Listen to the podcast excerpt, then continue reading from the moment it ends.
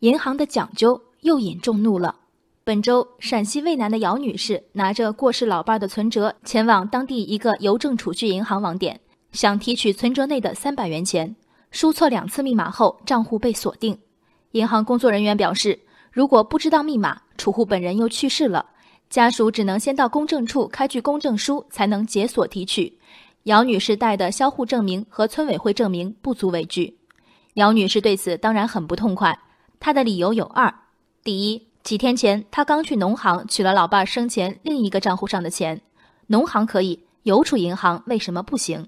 第二，账户里只有三百元，开个公证书却要二百元，言下之意，银行这是想让人知难而退。不少网友迅速领会，围绕这两点展开措辞激烈的评论。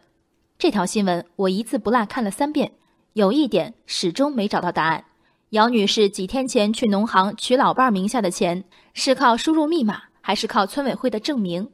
如果是凭密取款，姚女士只能怪自己运气不够好，在农行能早早示众的正确排列组合，到邮储银行就不灵了。这和制度可没什么关系。如果她真靠一张村委会证明就从农行取了款，许多农行的储户可能要为此认真考虑一下，是不是要换个银行。一家银行敢顶着央行的硬性规定放开口子，宽容在这儿可算不上什么褒义词。来，不管数额大小，先说说这三百元是什么？是遗产。我有幸见识过一家县级市的市属公证处，等待叫号等得望穿秋水。因为遗产公证是一个极其复杂的过程，需要所有继承人到场，数十个问题一一问话、确认、签字。再由公证人员采取必要手段进行调查。公证书的二百元定价，并不只是纸张打印费。公证处是一五一十照法律办事的地方，村委会呢，说白了，大部分以刷脸刷人情为主。这不是老张家那口子吗？嗨，盖个章的事儿还劳您亲自来，自己都打印好了。来来来，我把章盖这个位置行吗？为什么银行认公证处不认村委会？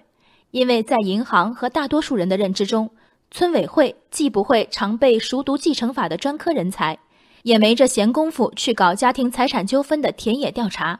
红章和红章含金量不一样，为三百元让老百姓一顿跑，硬性成本至少二百元。银行懂不懂以人为本？为了个别人的诉求，一个心软就能拍板特事特办，这才是对更多人权益的践踏。那些鼓吹三百元而已的人们，如果今天银行被赋予对三百元存款的裁量权，明天来个五百元的，后天来个八百元的，上限在哪儿？银行说，被他人冒取三百元和冒取三万元性质是一样的，责任也是一样的，所以不管数额多少，按规定都得去公证。话说到这份上了，实在不能说得更明白了。二百元公证费对当下许多家庭。并非一笔无法承受的意外支出。低保困难家庭、残疾人和无保户办理公证可以申请费用减免。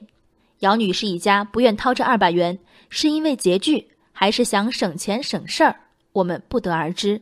姚女士显然明白，对银行找记者通过舆论施压，是将自己的违规企图合法化的快捷渠道。她没明白的是，不是所有具体繁琐的规定都是为了束缚人。他们同时是为了保护人。人生海海，见微知著。我是静文，往期静观音频，请下载中国广播 APP 或搜索微信公众号“为我含情”。